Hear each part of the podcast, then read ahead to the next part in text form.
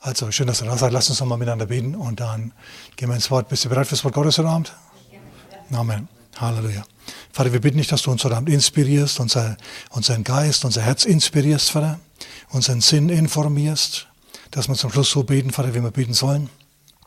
Kraftvoll, Vater, in den Himmel hinauflangen und Erhörungen auf die Erde runterziehen. In Jesu Namen. Amen. Amen. So. Also, in diesen Tagen sehe ich es als meine Aufgabe, eine Gruppe von Betern zusammenzutrommeln. Die 300 äh, orientiert sich an den 300 von Gideon. Gideon hat mit 300 äh, eine ganze Armee besiegt und hat das Land befreit, preis dem Herrn. Und das ist eine prima Sache. So, wir sind noch keine 300, aber was nicht ist, ja, kann noch werden, es werden täglich mehr, preis dem Herrn. Das ist wunderbar. Was machen wir? Wir treffen uns nicht vor Ort, sondern wir treffen uns dort, wo du bist, daheim. Wir beten dann miteinander und zwar von 20 Uhr bis 20.15 Uhr. Und ähm, wenn du da mitmachen möchtest, dann kannst du mich anschreiben unter pastor.onlinekirche.org und dann schauen wir, was wir mit dir machen. Ich muss aber sagen, das ist vielleicht nicht unbedingt für jeden. Aber wir kriegen auch Zuschriften, hallo, ich möchte mitmachen. Und dann haben die eine Gebetsliste, eine Liste von Anliegen, die sie selber haben. Ist alles prima, ist ja nichts dagegen zu sagen, können wir ja dafür beten. Aber das ist nicht Sinn und Zweck der Sache. Wir möchten Sachen in bewegen, die der Herr uns aufs Herz legt. Speziell mir hier aufs Herz legt, ja. Und auf die Art und Weise bewegen wir dann den Himmel. Halleluja. Okay, warum sage ich, dass es nicht für alle ist? Schau, wir möchten oder ich möchte, dass es dass sich vor allem Leute angesprochen fühlen, die schon einmal mit dem Rücken zur Wand standen. Ja, die schon mal am Abgrund standen und dann vielleicht einen Schritt weiter waren. Und dann erlebt haben, dass der Herr sie aufgefangen hat und bewahrt hat. Leute, die schon mal in, in, höchster Not waren, die schon mal pleite waren, die schon mal krank waren, die schon mal total fertig waren, ja, die schon mal voll an ihren Grenzen waren und dann erlebt haben, wie Gott ihr Schicksal gewendet hat, aufgrund von ihrem Gebet. Also Leute, die an Gebet glauben. Jetzt kann man natürlich jemandem, der noch nie pleite war, einem guten Geschäftsmann zum Beispiel, kann man nicht vorwerfen, dass er noch nicht pleite gegangen ist. Ja, logisch. Also wenn dich das betrifft, dann bist du natürlich auch herzlich eingeladen. Erfolgreiche Leute sind natürlich auch eingeladen, nicht nur diejenigen, die schon mal irgendwie im Teil des Todesschattens unterwegs waren. Aber Teil des Todesschattens hat schon was für sich, okay? Ist in Ordnung, ist, ist, ist wäre prima. Wir wollen nicht zu exklusiv sein. Leute, da kämen wir schräg drauf. Na, Jesus könne nämlich auch eine Gebetsgruppe zusammenstellen. Alle, die bei mir mitmachen wollen, die müssen mindestens schon mal gestorben gewesen sein. Und auferweckt worden sein von Gott. Okay, wer könnte da noch mitmachen? Da schauen wir alle ziemlich schräg dran, ja. Wer könnte da mitmachen? Lazarus? Und dann fällt mir schon fast niemand mehr ein. Ja. Okay, also das ist natürlich Quatsch. Es geht hier nicht um die exklusive Mitgliedschaft in einer Gruppe, ihr Lieben, sondern es geht darum, dass wir unser Land in Richtung Gott bewegen. Na, so, es können also alle mitbeten, die mitbeten wollen. Du musst dich auch nicht irgendwie bei uns anmelden oder eintragen, musst du alles nicht. Ich habe schon gehört, ja, wir beten mit, aber wir, wir schreiben dich nicht an. Gottes Segen. Also die Dunkelziffer der Beter, ja, der nicht erfassten Beter ist relativ hoch. Und äh, das ist auch in Ordnung, das ist gut, das ist prima. Aber um, um was es mir jetzt geht in der Kürze der Zeit, mir läuft schon wieder die Zeit davon mit dieser Rumalberei hier vorne. Ähm, wie beten wir effektiv eine halbe Stunde lang? Wie ziehen wir eine Gebetshalbe Stunde auf? Viele sind es nicht gewöhnt. Ja, die sitzen dann da und beten vielleicht, Herr, du hast gehört, segne das Anliegen und dann sitzen sie rum und bohren in der Nase. Das ist zu wenig, ja. Äh, Gebet ist mehr, sagen wir jemand Amen. Deswegen schauen wir uns an, wie man so ein Effekt, ein, eine halbe Stunde im Gebet effektiv aufzieht. Und ich muss jetzt mal einen Schluck trinken hier.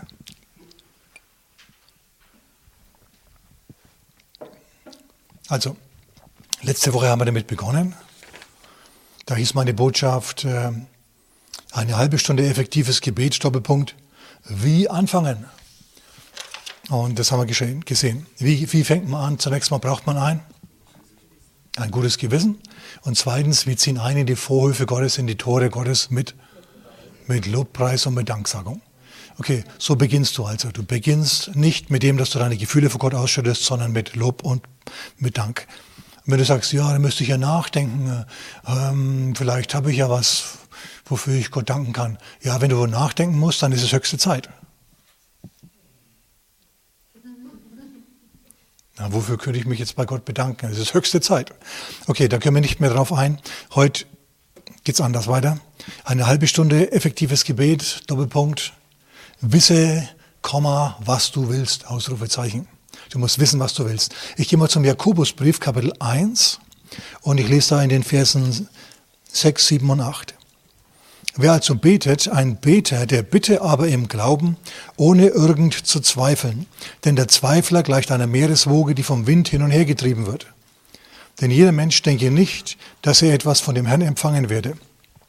Ist er doch ein wankelmütiger Mann, unbeständig in allen seinen Wegen. Also wenn jemand nicht weiß, was er will, im Gebet, dann sagt Jakobus, weiß er wahrscheinlich auch im Rest seines Lebens nicht wirklich, was er will. Viele Christen, viele Beter sind ein bisschen so wie ein kleines Kind, das mit der Mutter, das an der Hand der Mutter zum Einkaufen geht.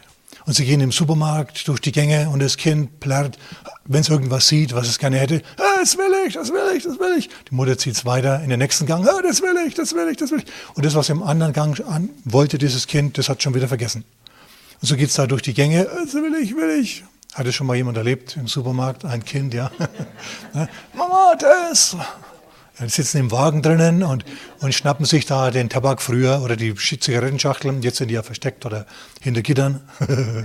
Ne, oder den Schnaps, so, so Waldmeister. Ne? Mama, will ich! Nee, dann bist du noch nicht alt genug dazu. Bist du wahrscheinlich nie alt genug dazu, mal abgesehen davon. Ja. Okay. Also viele Christen sind so. Sie beten halt und wollen das, was ihnen gerade in den Sinn kommt. Aber ihr Lieben, so haut es nicht hin.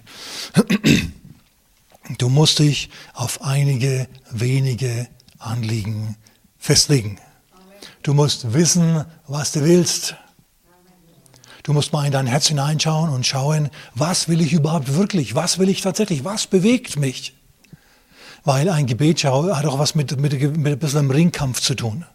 Ja, habt ihr schon mal von Jesus gelesen in Gethsemane? Und er rang im Gebet. Fragst du jetzt vielleicht, mit was rang er? Das sehen wir schon noch irgendwann. Aber zunächst mal musst du erst mal wissen, was du willst. Jesus wusste, was er wollte. Er wollte, dass der Kelch an ihm vorübergeht. Hat er das bekommen?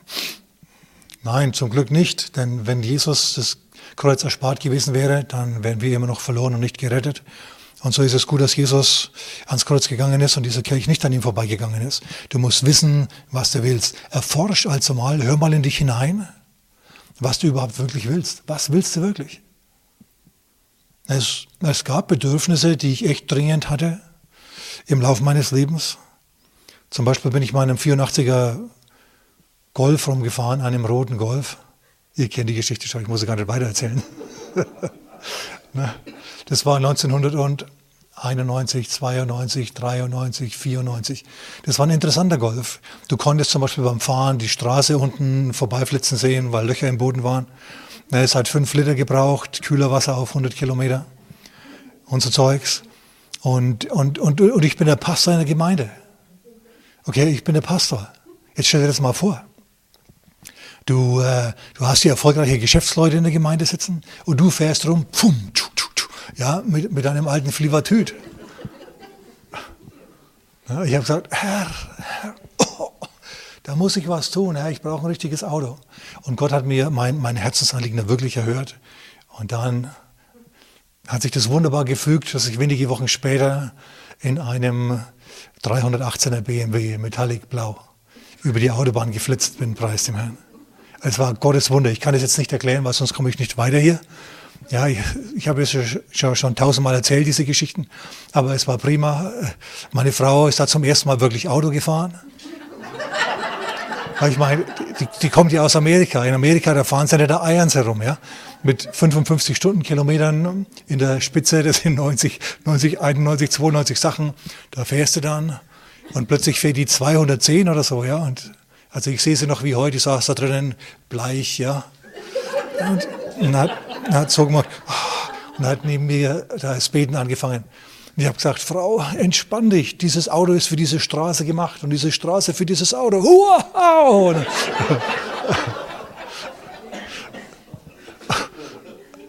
Und frag nicht, wie sie dann gefahren ist. Oder immer noch fährt, ja. Einen heißen Reifen. Sie hat also Geschmack am europäischen Stil gefunden. Halleluja. Aber ich kann euch nicht sagen, wie elend mir zumut war, wochenlang. Herr, es kann nicht sein, dass ich in so einer Klapperkiste unterwegs bin. Und das, das Problem ist ja nicht irgendwie, dass es keine guten Autos gegeben hätte. Das Problem war, dass ich kein Geld hatte, versteht ihr?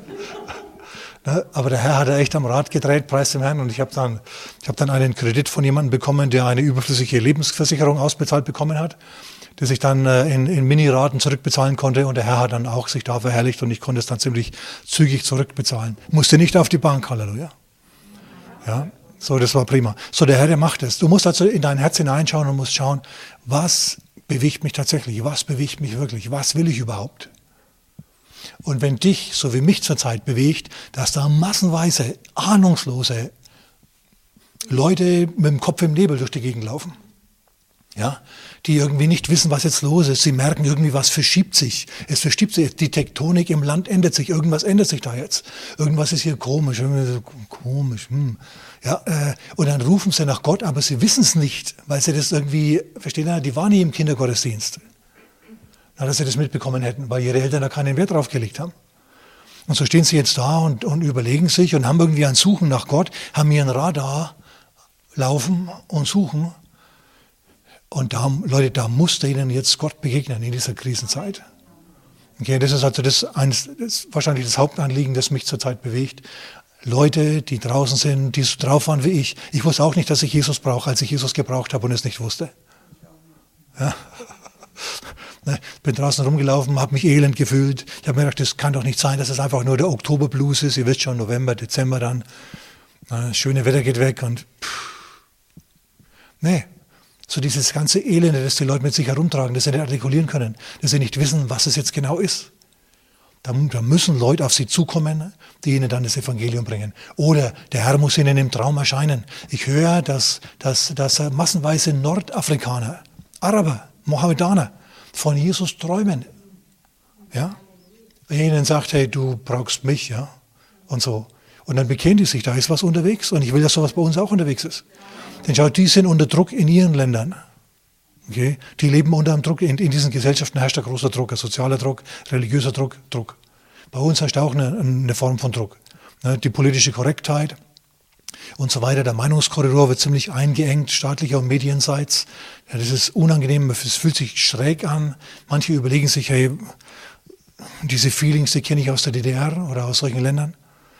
Ja, also wir sind nicht in der DDR, aber versteht ihr, es ist, es ist nicht mehr so, wie es mal war. So, die Leute merken, da ist irgendwie ein Druck, da ist was und dann strecken sie sich nach dem Herrn aus oder muss ich was tun. Und hey, der Herr benutzt dann dich und mich, er benutzt uns. Er wird Leute zu uns bringen, die, mit denen wir über Jesus reden können oder die uns auf der Online-Kirche entdecken und uns dann schreiben und fragen und so. Das ist eine wunderbare Sache, wenn das passiert. Na, aber du bist dann aufgerufen, zu wissen, was du dann sagen sollst, das Evangelium mitzuteilen. Hm, vielleicht lege ich das irgendwann einmal schriftlich nieder und, und veröffentliche es im Internet. Dann könnt ihr es runterladen, wenn ihr wollt. Ist ganz einfach, was du sagst. Red über Jesus und erzähl den Leuten, was Jesus in deinem Leben getan hat. Nicht mit dir als Hauptperson, sondern mit, mit Jesus als Hauptperson, genau. Jetzt hätte ich es beinahe vergessen. Ja, mit Jesus als Hauptperson. Amen. Also wisse, was du willst. Erforsch dich. Was bewegt dich? Schau im 1. Samuel Kapitel 1, da sehen wir eine Frau namens Hannah. Die ist bewegt worden. Oh Mann, ist die bewegt worden. Von was ist die bewegt worden? Von einem Bedürfnis, ein Kind zu haben. Sie war unfruchtbar. Ihr Mann Elkanah hatte noch eine Frau. Und die hat jedes Jahr Kinder in die, ein Kind in die Welt gesetzt. Und dann hat sie die Hannah gehänselt. Also Bigamie und Polygamie sind vom Teufel. Okay. Eine Person leidet immer. Die überflüssige, in Anführungszeichen, Frau oder die vernachlässigte oder wie auch immer.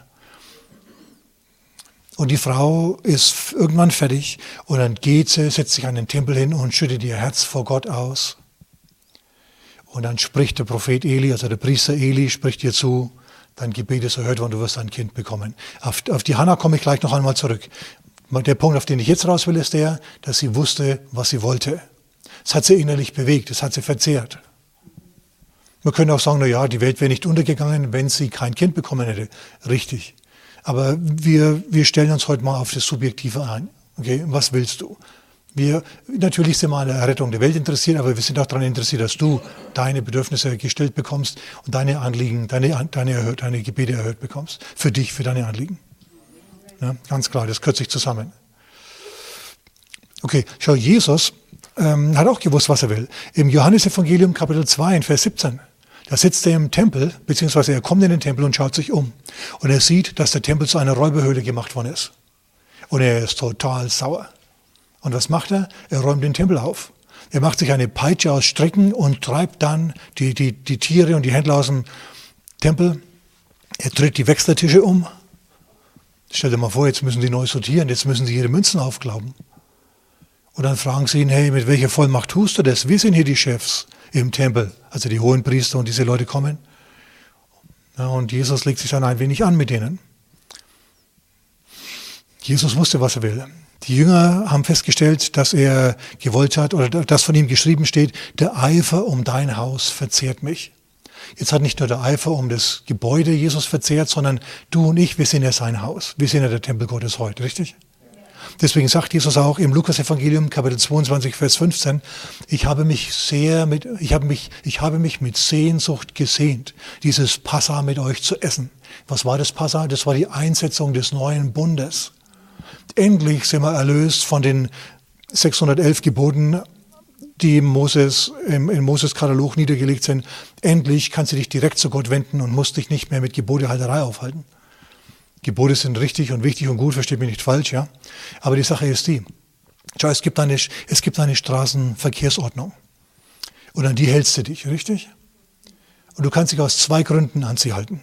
Einmal, weil du erfasst, dass sie gut und richtig ist und du tust es freiwillig. Das ist die christliche Gesinnung. Oder du kannst es tun, weil du Angst hast vor der Strafe. Dann schaust du, dass du wann immer du kannst sie irgendwie übertreten kannst. Du bist ständig mit den Regeln beschäftigt und ständig mit dem Übertreten der Regeln. Oder mit dem Schauen, dass du sie ja nicht übertrittst, weil du Angst vor der Strafe einerseits hast und andererseits die, die Straßenverkehrsordnung hassen tust, weil du gern sportlich fährst. Das ist die Situation im Alten Testament. Ja. Da mussten sie die Gebote halten und, und ähm, es, war, es hat nicht jedem eingeleuchtet, dass es gut und richtig ist. So, die Gebote zu halten ist richtig. Aber du hältst sie, weil du sie jetzt halten willst und nicht mehr, weil du sie halten musst. Ne? Und wir sind, lass mir das sagen, wir sind von den 613 Geboten der Juden befreit. Für uns gelten nur noch zwei. Lieb Gott und lieb deinen Nächsten. Und es ist schön ausbuchstabiert in den zehn Geboten und in den Schriften von Paulus ist es auch nochmal dargelegt. Und Jesus sagt interessante Sachen darüber. Aber du musst nicht mehr hergehen und musst das alte Testament, äh, alttestamentliche Gesetz halten. Okay. Also Jesus hat sich danach gesehnt, endlich das Abendmahl zu feiern und dann ans Kreuz zu gehen, aufzuerstehen und den Menschen die neue Geburt, sein Wesen einzupflanzen. Ja, das hat er gewollt, dafür hat er gelebt.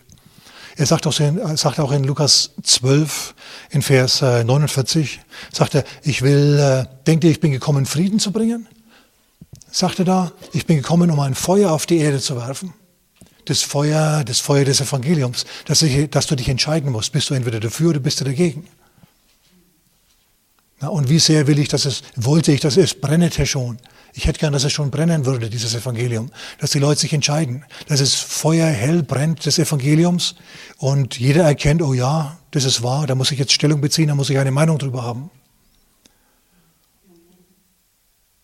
Danach hat sich Jesus gesehen, nach einer vollmächtigen Verkündigung, nach dem Feuer des Evangeliums auf der Erde, dass die Menschen sich für oder gegen ihn entscheiden, damit er weiß, woran er ist bei dir.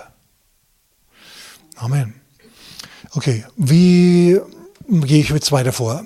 Die Botschaft heißt, wisse, was du willst.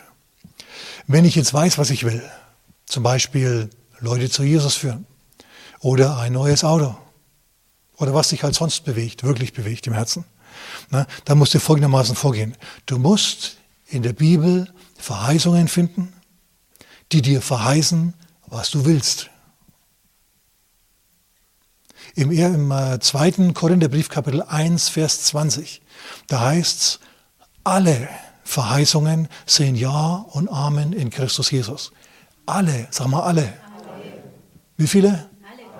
Alle, alle. alle. Das bedeutet das, jede, jede Verheißung, die ich in der Bibel finde, und die mich irgendwie anspricht und die mich inspiriert, die kann ich auf mich beziehen? Kannst du. Kannst du. Paulus macht, äh, genau, Paulus macht uns das vor, oder der Schreiber des Hebräerbriefes macht uns das vor, Paulus auch. Aber schau mal im Hebräerbrief Kapitel 13, äh, Vers, Vers, äh, Vers 5. Da heißt ähm, macht euch keine Sorgen wegen des Geldes, seid zufrieden mit dem, was ihr habt, so ungefähr. Denn es steht geschrieben, ich werde dich nicht verlassen und nicht versäumen. Schau, du sollst dich nicht sorgen, du sollst dir keine, keine Sorgen über deinen finanziellen Nachschub machen, denn Gott verheißt, ich will dich nicht verlassen und dich nicht versäumen. Und du sagst jetzt, ja gut, das ist eine Verheißung, wo hat er die denn her? Die hat er aus 1. Mose Kapitel 28. Die hat Gott dem Jakob zugesprochen und nicht Gott dem Paulus. Aber Paulus geht einfach her, nimmt sich die Verheißung von Jakob und sagt, gilt für mich auch. Merkt ihr das? Ja? Und so ähnlich kannst du auch machen. Du kannst es nicht mit jeder Verheißung machen. Das musst du nicht falsch verstehen. Du musst die Verheißung, die du findest, schon irgendwie glauben. Okay? Weil es gibt in der Bibel drinnen Verheißungen, da garantiere ich dir, da hast du im Moment nicht den Glauben dafür. Na, und du musst das Ganze auch mit Gott angehen. Du kannst es nicht einfach alleine machen. Du musst dich da inspirieren lassen vom Heiligen Geist. Herr, sagst du da, zeig mir in der Bibel, wo Verheißungen sind, die mir das verheißen, was ich will. Und dann musst du natürlich Bibel lesen oder Bibel gelesen haben. Noch besser. Wenn du es dir gelesen hast, dann weißt du nämlich, was drin steht.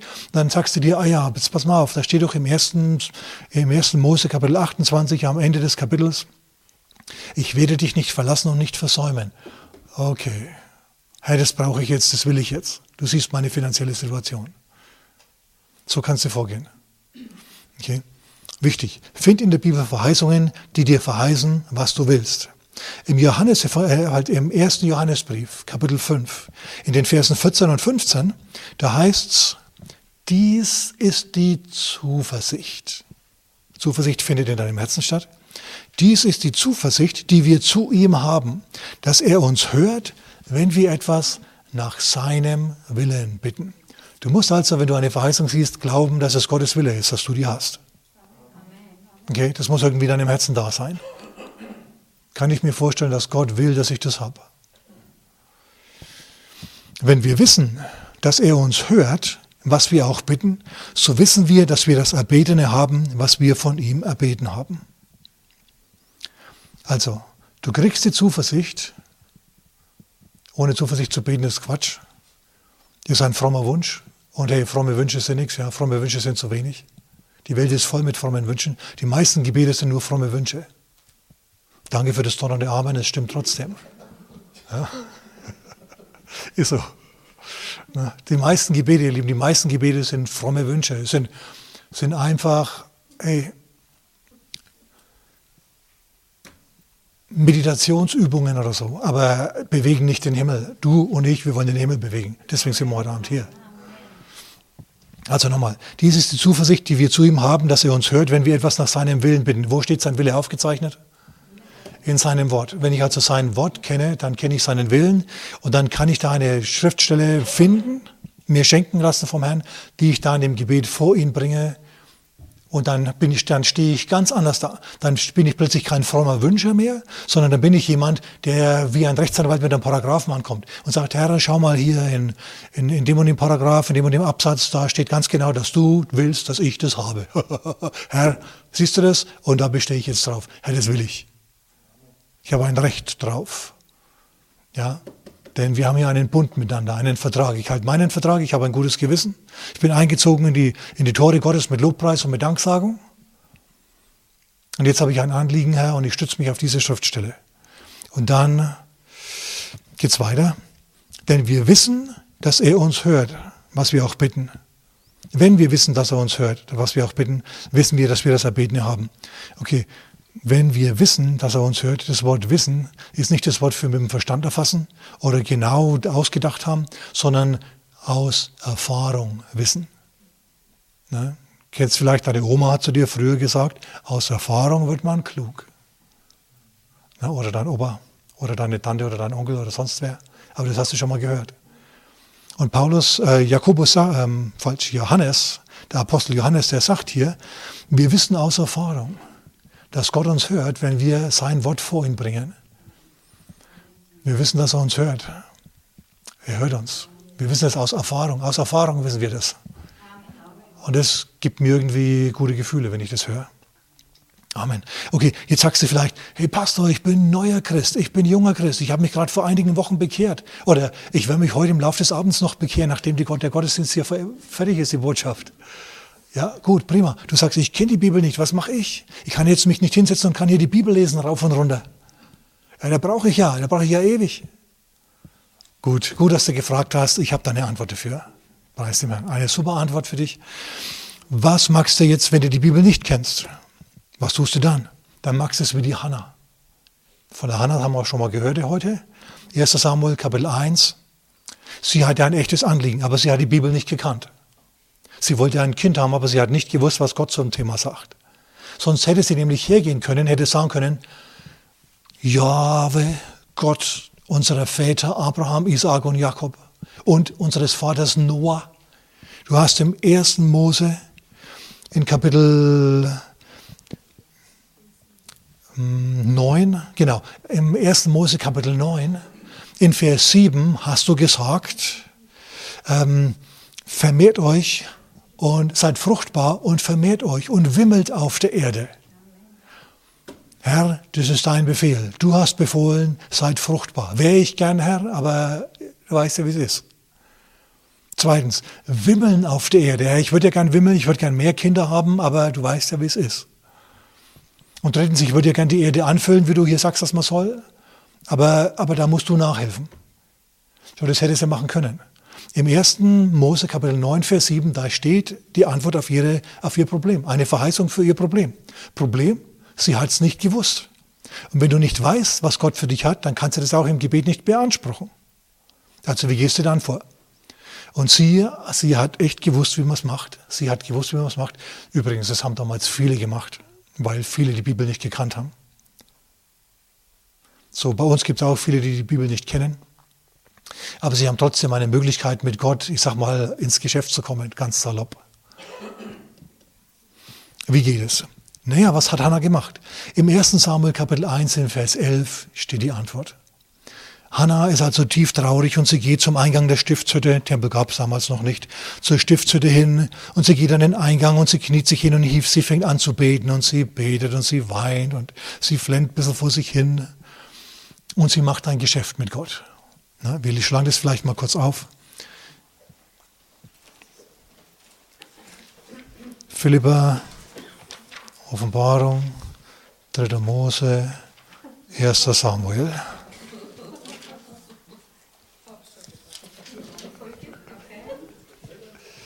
Vers 11. Da legte sie, jetzt pass mal auf gut, ein Gelübde ab und sprach, Herr, Jahwe, der Herrscher, wenn du das, wenn, wenn, sag mal wenn, wenn du das Elend deiner Magd ansehen und meine gedenken und deine Magd nicht vergessen wirst und deiner Magd einen männlichen Nachkommen geben wirst, dann, sag mal dann, will ich ihn, dem Herrn, alle Tage seines Lebens geben und und kein Schermesser soll auf sein Haupt kommen. In anderen Worten, sie macht einen Naziräer aus ihm, einen Gottgeweihten. Dann gibt sie ihn als Mitarbeiter im Tempel ab. Also in der Stiftshütte hier bei den Priestern. Und Gott ist auf dieses Geschäft eingegangen. So, wenn du also keine, keine Verheißung hast und gerade keine Verheißung irgendwie dir einfällt, dann, dann, dann bring Gott so ein, dann schlag Gott ein Gelübde vor, ein Geschäft. Ein wenn, dann. Wie übrigens auch Jakob im 1. Mose Kapitel 28, da waren wir heute schon. Er hat von der Himmelsleiter geträumt. Das hat ihn voll fasziniert. Oh, hier ist der Ort, an dem Gott ist. Nachdem er geträumt hat und er sieht die Himmelsleiter und den Herrn oben stehen und er steht unten und der Herr winkt runter und er winkt rauf und Engel gehen rauf und runter und dann wacht er auf und sagt, wahrlich, der Herr ist an diesem Ort. Boah, und dann betet er zum ersten Mal richtig in seinem Leben. Wenn du mit mir bist und mein Gott sein willst und mich bewahrst und mich behüten tust auf meinem Weg, dann werde ich wieder zurückkommen und werde dir treu alles verzehnten, was du mir geben wirst. Und ich werde an dieser Stelle hier ein Haus Gottes bauen, das heißt eine Gemeinde gründen, einen Tempel bauen. In dem wird Jakob dann drinstehen und predigen und erzählen, was hier an dieser Stelle passiert ist. Hier an diesem Stein lag mein Haupt, als mich der Schlaf übermannt hat und dann habe ich diese Vision gesehen. Ja, die Himmelsleiter, das ist die Himmelsleitergemeinde, an dem Ort, versteht ihr, an dem das passiert ist. Und, er, und Gott kam in Kapitel 31, Vers 13, 1. Mose 31, 13, kam Gott zu ihm nach vielen, vielen Jahren, mehr als 20 Jahren und hat gesagt, hey, hey du, ich bin der Herr, der Gott von Bethel, dort, wo du mir ein Gelübde abgelegt hast. Und jetzt mach dich auf und geh zurück und erfüll dieses Gelübde. Es hat echt gedauert, bis er das gemacht hat, aber er hat es zum Schluss gemacht.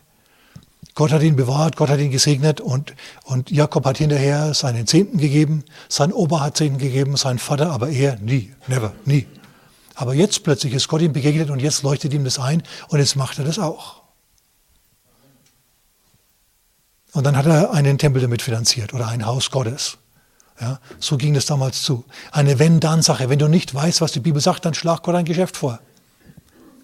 Gott geht darauf ein. Ich, hab, äh, ich selber habe sowas auch mal gemacht. Herr, wenn du dies, das oder jenes in meinem Leben tust, eine bestimmte Krise bewältigst, dann werde ich unter der Woche praktisch keinen Kaffee mehr trinken. Weil das war irgendwie ein Anliegen, von dem ich empfunden habe, dass der Herr das gerne hätte. Und es ist ja auch gut für mich gewesen, ja, mal abgesehen davon. Aber ihr wisst ja, wie hirnlos das man manchmal ist. Wir tun manchmal Sachen, die schlecht für uns sind, trotzdem.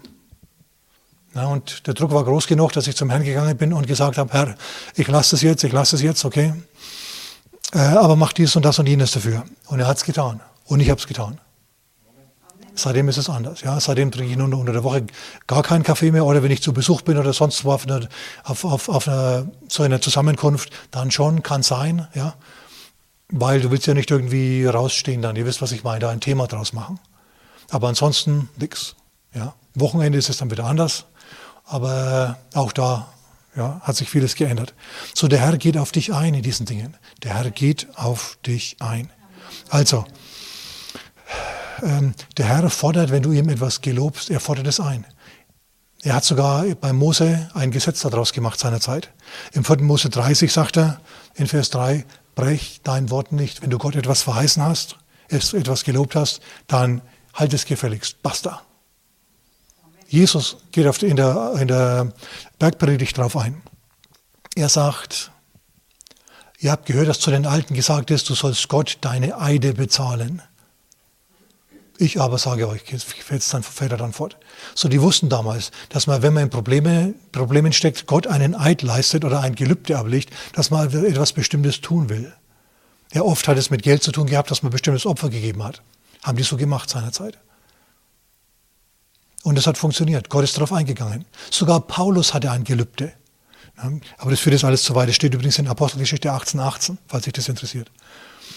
Ähm, so, diese Sachen gibt es im Alten wie im Neuen Testament. Gelübde, falls dir keine Schriftstelle, keine Verheißung einfällt. Dann sagst du, dann kommst du mit Gott ins Geschäft. Du merkst schon, Gebet ist nicht einfach so ein paar dahingesäuselte, fromme Worte, sondern Gebet ist, da musst du dich reinknien, ja, das, da, da, da magst du was. Du weißt hinterher, dass du gebetet hast. Amen. Wenn du das ernst nimmst. Also arrangier dich mit dem Herrn. Gelob ihm was Sinnvolles. Mach was. Aber wenn du ihm dann was gelobt hast, dann halte dich unbedingt dran, der wird, denn der Herr wird es unbedingt von dir einfordern. Na, wenn er dich segnet und du hältst deinen Teil nicht, ist nicht gut für dich. Okay? Das ist nicht gut für dich. Dein Wort musst du halten. Wie haben die Römer gesagt? Pactus und servanda. Verträge müssen eingehalten werden. Erst recht solche mit Gott. Amen. Okay, aber noch besser ist es natürlich und eleganter auf jeden Fall.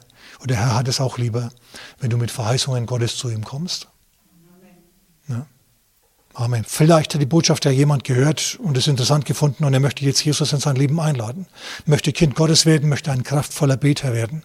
Dann, betet, dann beten wir jetzt einfach nach. Wir alle beten es miteinander. Herr Jesus, vergib mir meine Sünden. Komm in mein Herz. Mach mich neu. Sei mein Herr und Erlöser. Und Erlöser. Herr, du rufst und ich folge dir nach. Von jetzt für immer. Amen. Amen. Wenn du das gebetet hast, dann bist du jetzt ein Kind Gottes. Dann bist du jetzt Teil der Familie Christi. und hast eine andere Beziehung zu Gott als vorher.